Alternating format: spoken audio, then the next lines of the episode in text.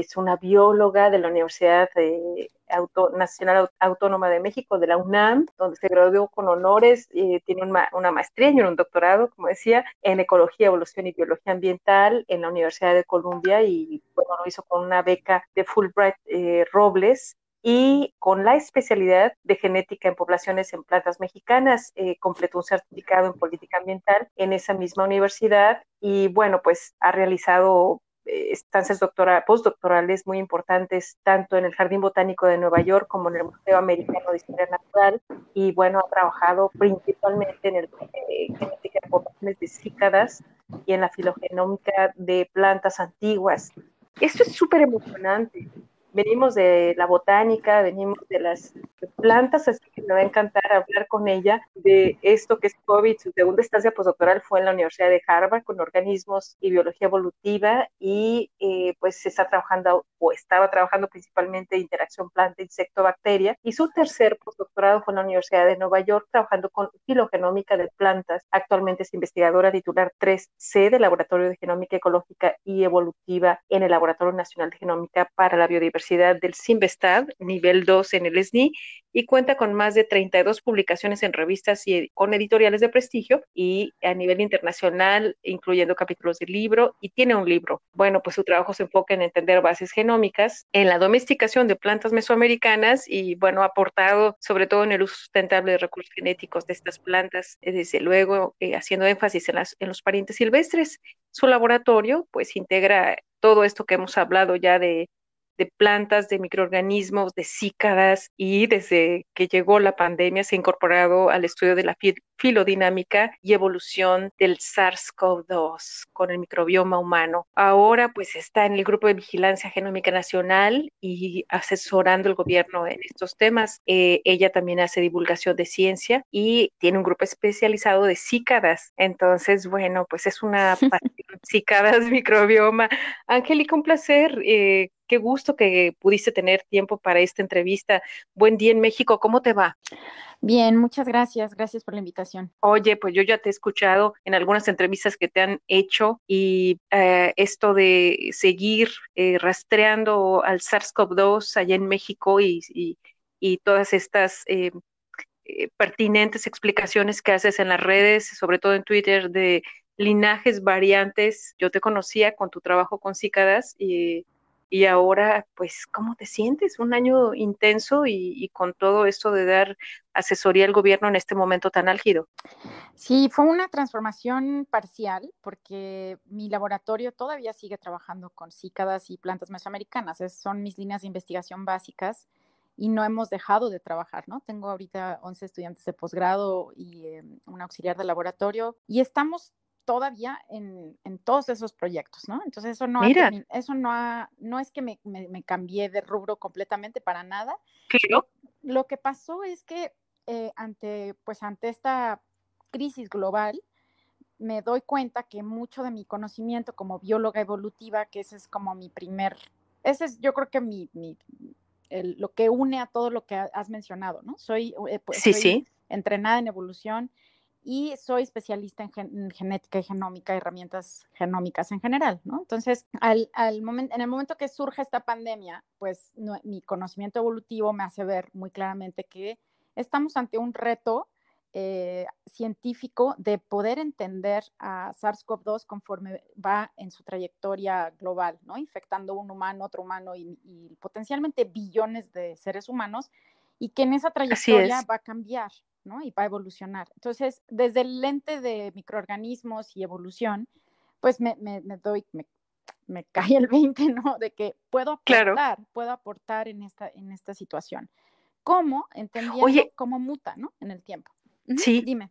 Pero, pero esta entrada que diste, o sea, quiero imaginarme, porque tú sabes que aquí en la maldita primavera no solamente hablamos pues de COVID, sino también de esto que significa humanizar la vida de las científicas.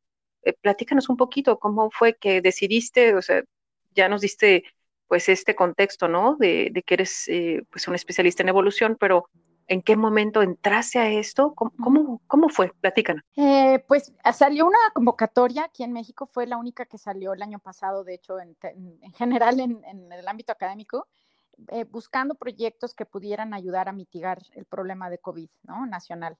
En México, pero obviamente con repercusiones a nivel mundial.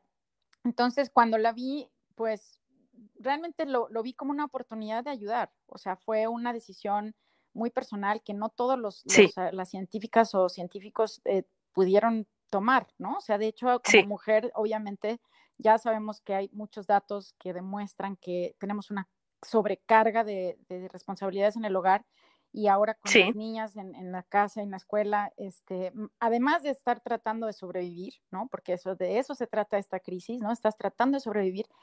Pues no es una decisión fácil, ¿no? Pero, pero sí vi esa convocatoria y sentí una enorme responsabilidad de ayudar. O sea... ¿En qué, en qué mes fue, Angélica? Perdón que te interrumpa. ¿En qué mes fue esto? Mm, la convocatoria salió creo que en, junio o julio, no recuerdo muy bien. Desde marzo estamos en, sí, desde marzo estamos encerrados y, y, es una convocatoria muy inusual porque normalmente los proyectos los hacemos en dos años con de dos a, cuatro millones de pesos más o menos y esta convocatoria tenía un poquito menos de dinero y eran cinco meses, ¿no? Entonces fue un reto, yo creo que múltiple, porque es, es un proyecto además interdisciplinario, o sea, eh, claro. coordiné a varias instituciones, al CIMAT desde el punto de vista epidemiológico, a otros colegas que son especialistas en virus y a, colegas dentro de el ¿no? Entonces, armé este, este, esta red de colaboración eh, propusimos el proyecto a CONACIT, esto fue, fui yo como responsable técnica, y no los financiaron, ¿no? Entonces, en esto... Oye, pero platica, a ver, déjame, déjame saber. sí, sí. ¿cómo, decidiste un día? O sea, sale la, la eh, propuesta.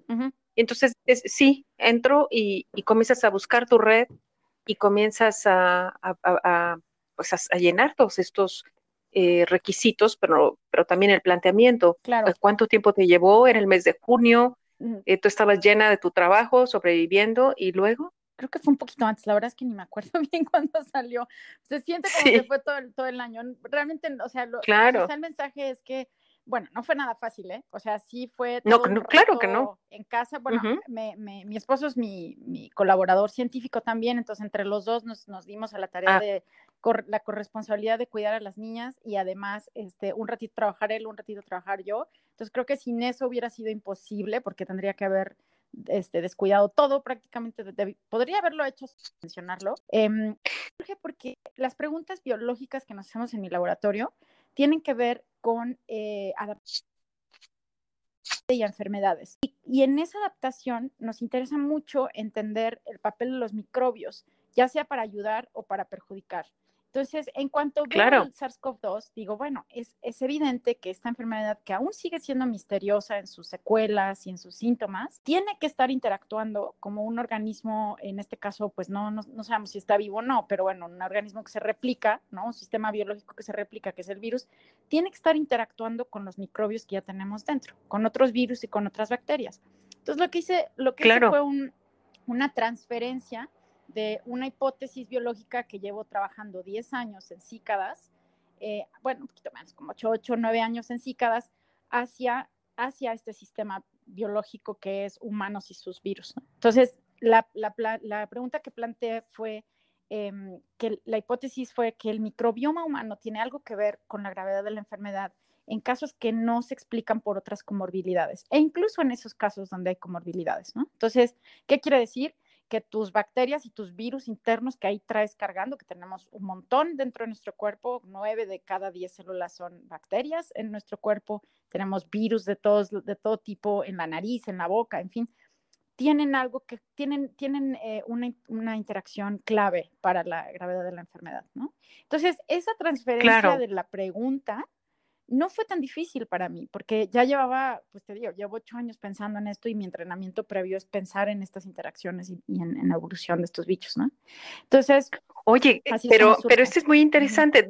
déjame, déjame eh, preguntarte algo, porque eh, tú pensaste ya eso antes, sale la oportunidad, se ponen a trabajar, eh, se ponen a armar una red. Estoy tratando de, de imaginarte, porque pues este, somos seres humanos, ¿no? Entonces, eh, eh, eh, hay una serie de tareas, pero además esto de el microbioma y las enfermedades, algo que sale del equilibrio, también ha sido propuesto en otras enfermedades. A mí me llama mucho la atención cómo tú lo abstraes de, esto de las cícadas, de, todo lo que tú conoces, pero y entonces quienes ya trabajaban microbioma en México no se les ocurre o no lo proponen. Entonces, son estas oportunidades y estos momentos de, actuar, ¿no? y, los tacas y entonces eh, piensas en esto y, cómo contactas con los demás, cómo esta red la, armas, Carla.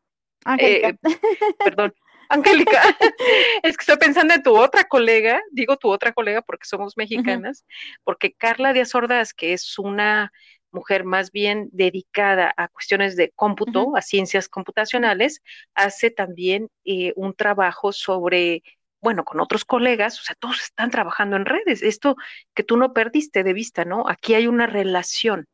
Entonces empiezan a trabajar y ella, Carla Díaz Ordaz, que vamos a hablar después de ella, pero eh, tú hiciste eso en ese momento, eh, ¿cómo, ¿cómo, imaginabas que esto iba a ser tan rápido, ¿no? Como todo tu trabajo se ha concatenado, o sea, eh, yo ya te vi en algunas entrevistas y entonces me parece sensacional, me, encanta pues cómo, cómo reaccionas tú y cómo concretas, platícame. Sí, bueno, eh, bien de, que yo he estado, como lo mencionas al principio, entrenada en diferentes instituciones con diferentes visiones e incluso, em, pues a pesar de que mi doctorado fue altamente especializado, siempre he estado en un contexto interdisciplinario por mi elección, ¿no? Porque a mí me, me, gusta mucho pensar de manera más amplia, ¿no? Entonces, incluso... Me encanta, sí. incluso tomé Eso que dices. economía y otras cosas que ni al caso, ¿no? Excelente. me considero más como una naturalista del siglo este, 19 que una especialista del siglo XXI, en ese sentido, ¿no? O sea, obviamente soy especialista en genómica y otras herramientas, pero,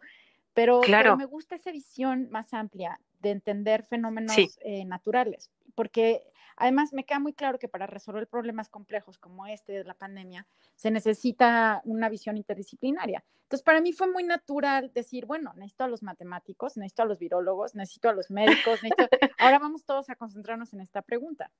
Y la otra pregunta que, surge es no nada más eso, sino lo que decías de filodinámica. Y eso, eso quiere decir la trayectoria evolutiva del virus conforme, conforme muta y conforme surgen variantes que pueden ser de preocupación, ¿no? Entonces, eso ahorita obviamente está súper candente, ¿no? En este momento estamos muy preocupados como, comunidad global sobre esas variantes. Entonces, esa fue la segunda parte de la, del proyecto. Eran dos grandes objetivos. El primero, el microbioma, y el segundo, Em, y, es, y el microbioma es como un poquito más a largo plazo, ¿no? Entender cómo podemos aprovechar ese conocimiento para incluso desarrollar prebióticos, probióticos, en fin. Así es. con así es. Pues sí, es un poquito más a largo plazo porque es un, hay muchas variables ahí que hay que entender mejor. Pero la parte de, ¿Cómo no? de filodinámica, pues esa sí es mucho más aterrizada. O sea, esa sí es secuenciar genomas, ver variantes y, analizarlos para ver cómo están surgiendo, ¿no? Entonces, esa, esa es una... Oye, ¿y en qué momento? Sí, ¿y en qué momento empezaste ya a trabajar en todo? O sea, ¿cuándo se aceptó y cuándo comenzaste a, integrar toda esta red y manos a la obra juntos? Em, empezamos a hablar ya desde el verano, o sea, junio, julio, agosto, pero empezamos a muestrear en septiembre y octubre y cerramos el proyecto en noviembre. o sea, Pero bueno, eso de cerrar es un decir, desarrollamos muchas cosas previas, claro. O sea, pues hicimos el, todo el know-how, montar el, aspectos de laboratorio, todo el muestreo, pues nosotros estamos acostumbrados a muestrear plantas, ¿verdad? Entonces me ir a muestrear humanos no fue tan fácil, conseguir todos los permisos bioéticos, todo eso, este, tomó tiempo. Y entonces al final nuestras muestras son como de octubre más o menos y reportamos todos los datos preliminares que teníamos, pero en este momento, justo antes de hablar contigo, estaba ya escribiendo los, eh, uno, uno de los dos o tres artículos que vamos a sacar ya con las muestras secuenciadas y analizadas, ¿no? Que tomó mucho más tiempo, por supuesto, porque no es, no es, no es magia, ¿no?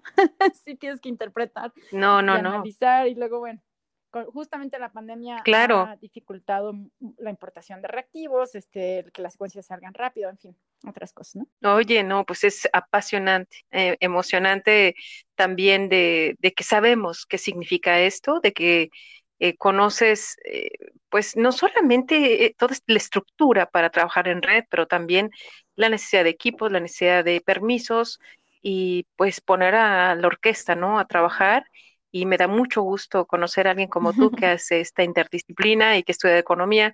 Es una de las cosas, yo no soy bióloga, yo soy agrónoma, pero también he trabajado con historiadores, sociólogos, economistas, entonces eh, me, encanta, ¿no? Esta, eh, eh, platicar con alguien así.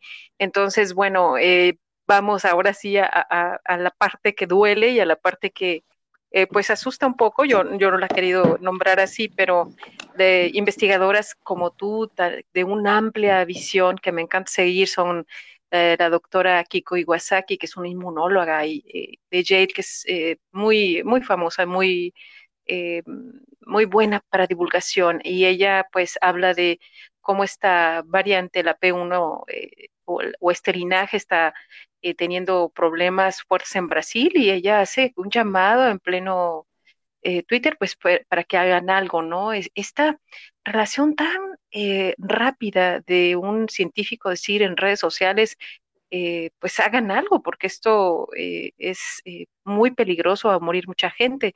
Y también, pues en el trabajo que te decía de Carla de Azorda sobre los datos de incremento de mortalidad con el linaje B117, que por cierto, eh, aquí en Bélgica lo siguen monitoreando, bueno, ya, hay toda una red, ¿no? Pero está eh, creciendo, lleva más de 35 40%, nosotros estamos ya confinados, mi hijo tiene eh, confinamiento en la escuela, su maestra antier resultó positiva, entonces, ¿qué, qué, qué, nos puedes decir? ¿Cuál es tu opinión?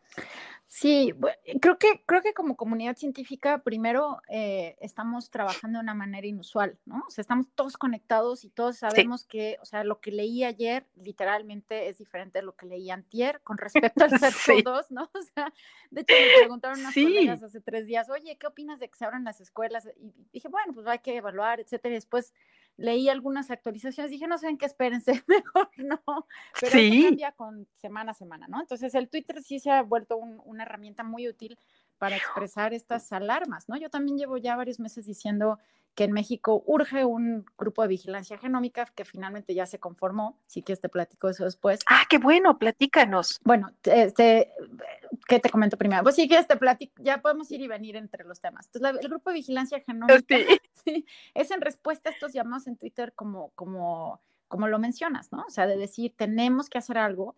Hay evidencia ya eh, pues ya no tan preliminar de que estas algunas de las nuevas variantes, la P1, la B117, del, linaje B117, eh, estas dos, ¿no? Que son diferentes, pero que las dos tienen un aumento en la transmisibilidad y por otro lado, estos datos que publica eh, Carla recientemente, ¿no? Con, con, además puede causar gravedad en la enfermedad. Incremento. Que eso estaba en gran duda desde el año pasado. Ya sabemos que Así la es. La primera variante sale de Wuhan, la D614G, que es la que está a nivel mundial.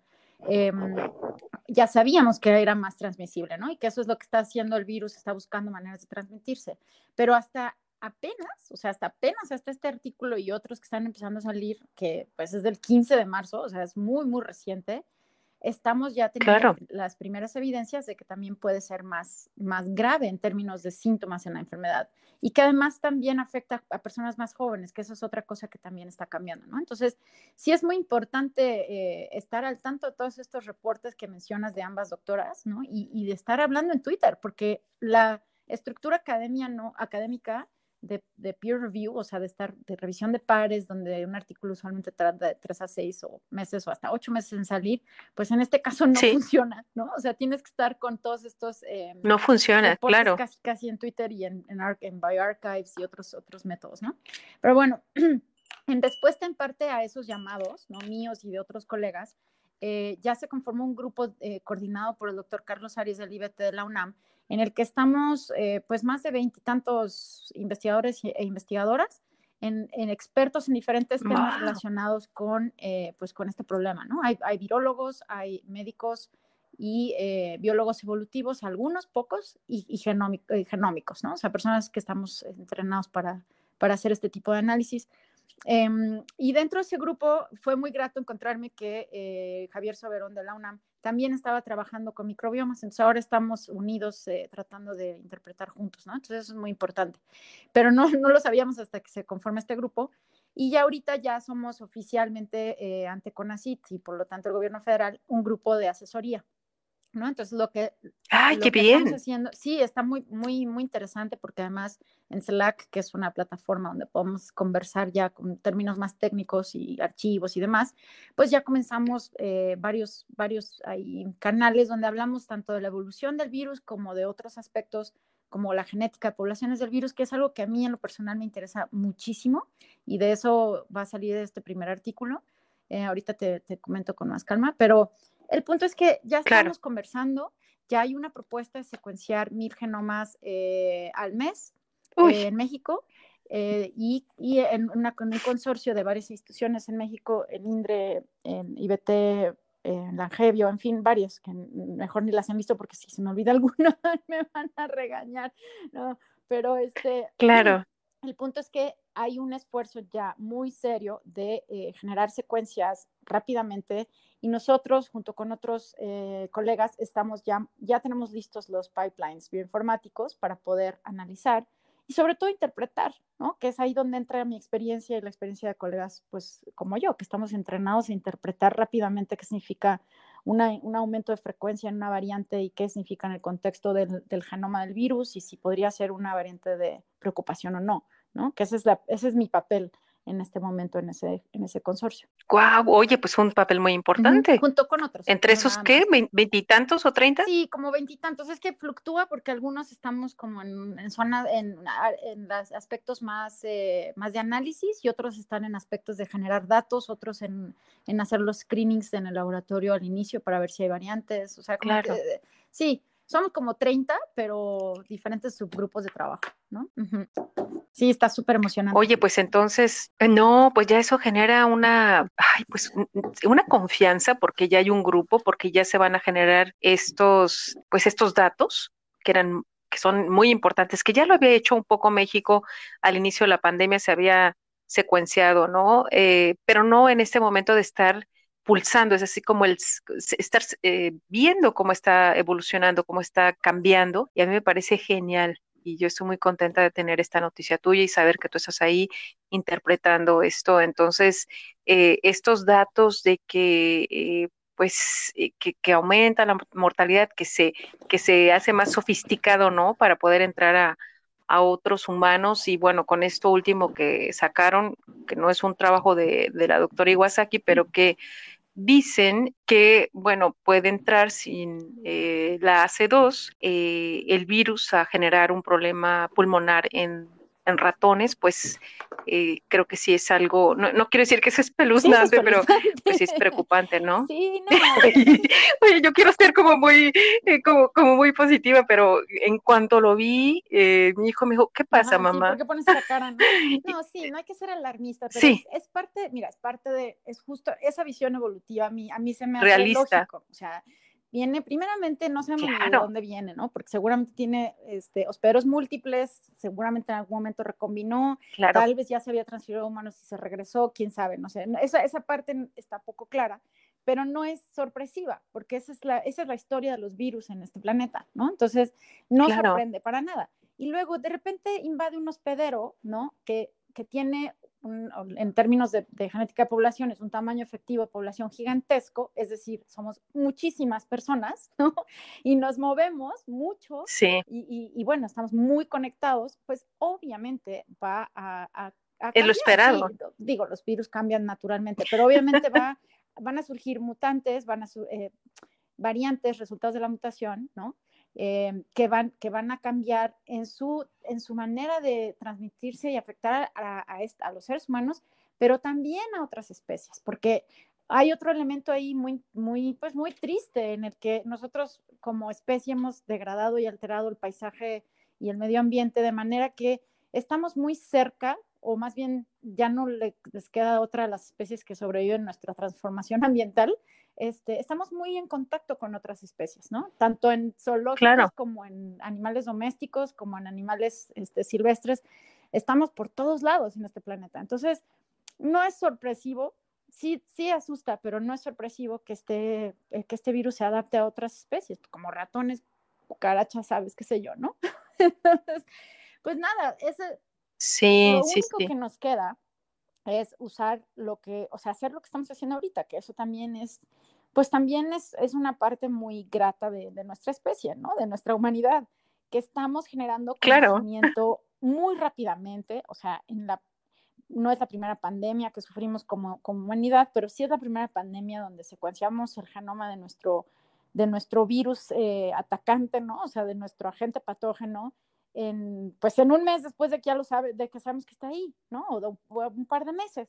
Sí, sí, sí. completo, desarrollamos una vacuna en menos de un año. O sea, es un también un varias. Sí, claro, exacto. Una serie de vacunas con diferentes tecnologías, resultado de conocimiento científico, pues de las últimas décadas, en fin. Entonces, también estamos en, aunque sí estamos eh, en una situación alarmante en este punto de la evolución del SARS-CoV-2, también estamos en una posición muy fuerte como comunidad académica.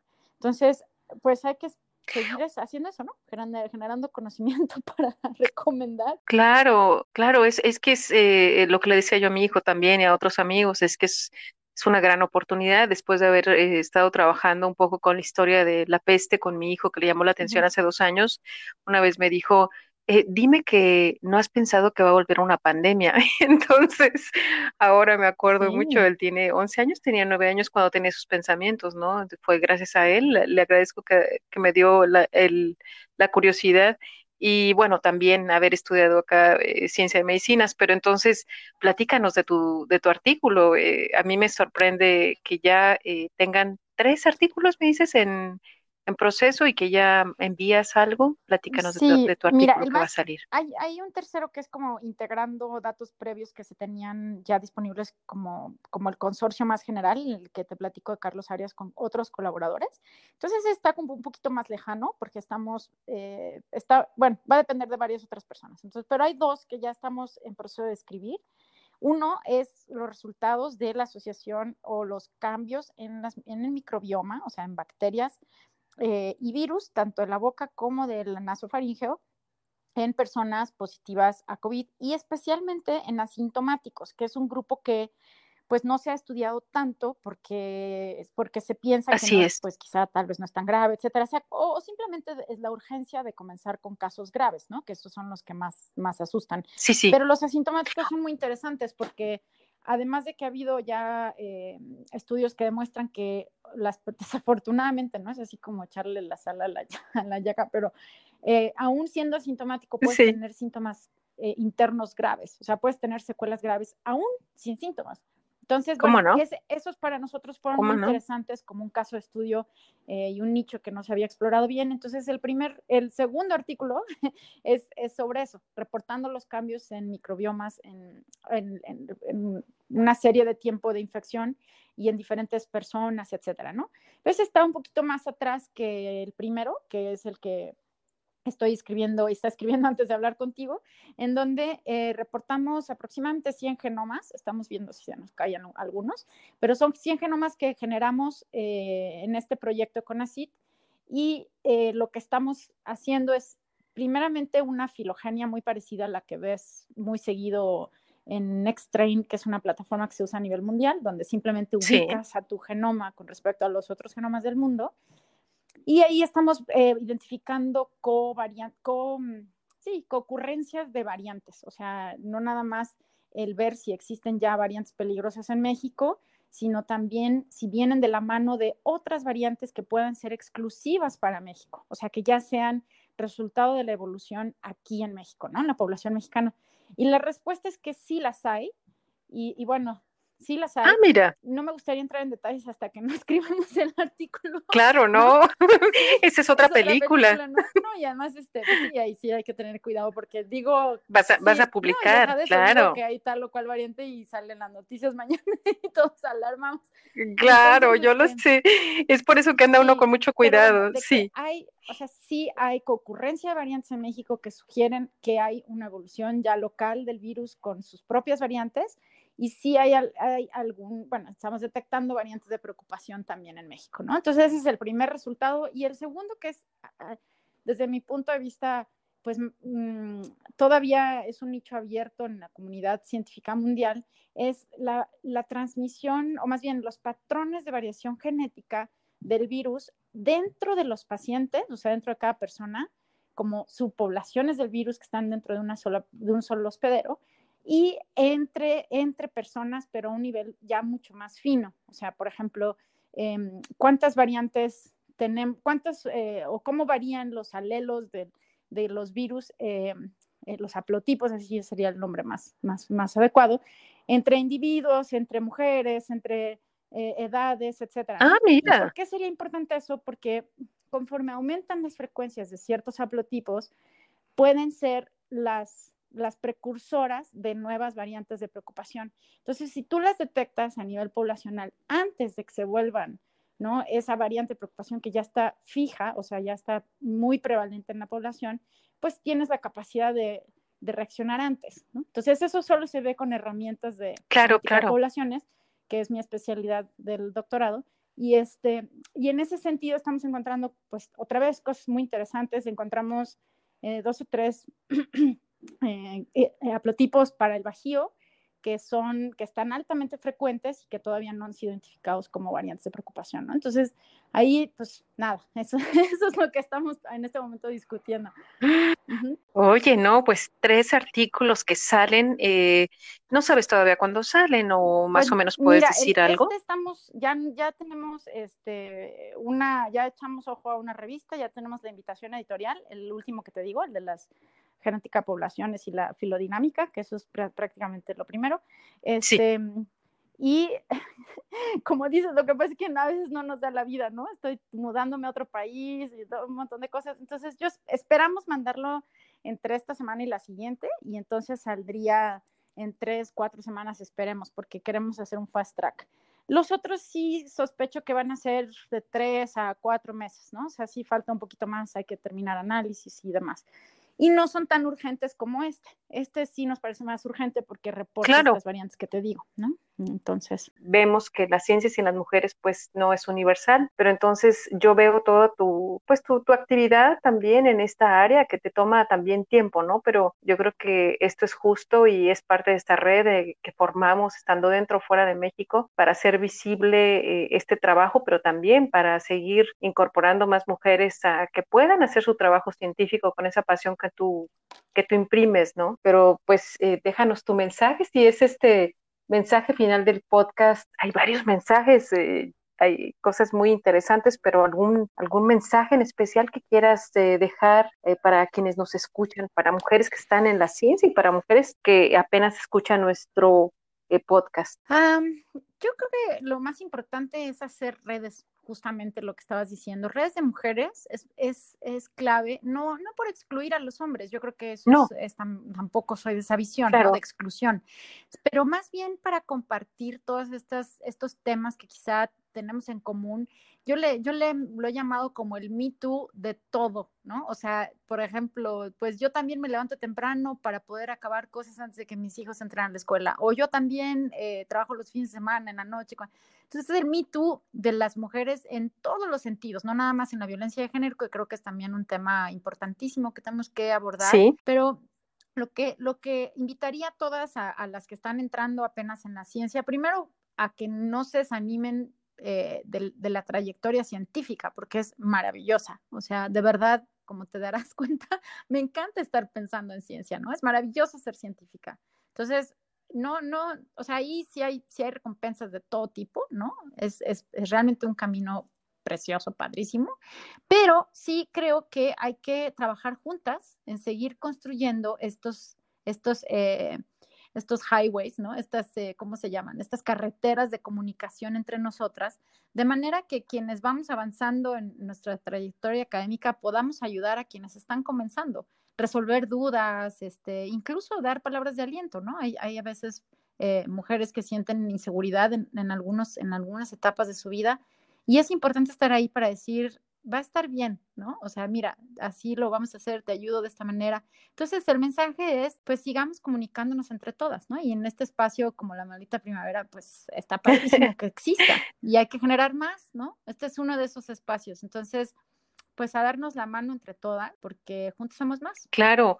Oye, Angélica, pues eh, es un buen mensaje para quienes inician, para quienes estamos confinadas con niños, para quienes eh, seguimos a otras mujeres eh, y sobre todo hacemos visible eh, todo esto que sucede en la pandemia, no solamente pues de que dejas un poquito tu tema principal y entras al SARS-CoV-2, que también es apasionante, sino que también es, es, es, hablar de la ciencia a partir de voces femeninas, de hasta de narrativas diferentes, fíjate, es, es, es una condición eh, que llena mucho y a mí me ha tocado ya eh, tener mm, pues ya casi 50 entrevistas de mujeres, sobre todo mexicanas científicas, y es apasionante eh, escucharlas, con, es otra, otro, otro feeling, si lo puedo decir, es otra emoción, pero igual que tú, ¿no? Con esta eh, pues amplitud que yo veo entre las mujeres, es una amplitud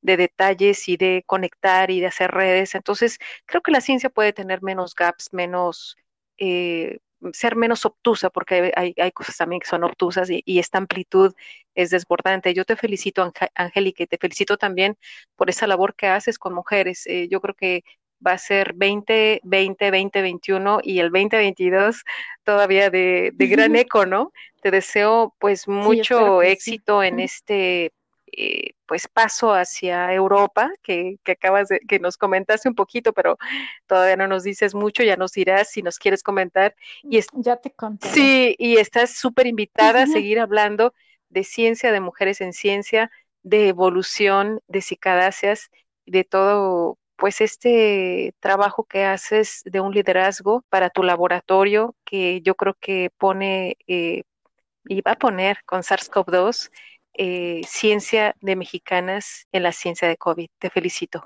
Que tengas muy buen ah, día. Muchísimas gracias, Ana. Sí, muchas gracias.